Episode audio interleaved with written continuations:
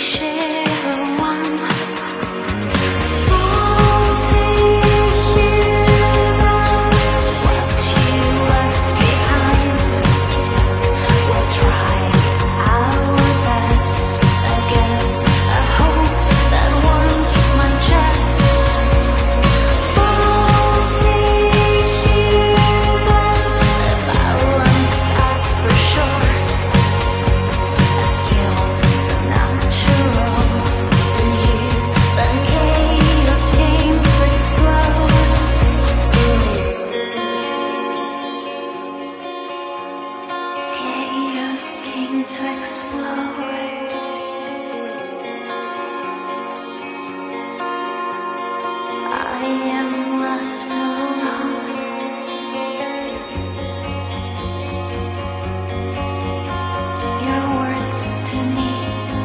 was on me.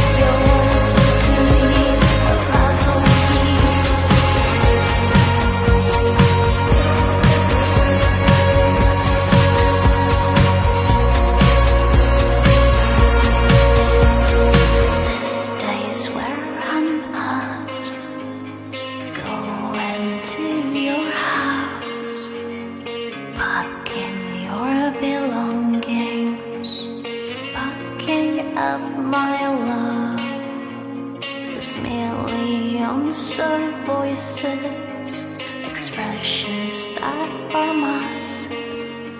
My love's enduring loss.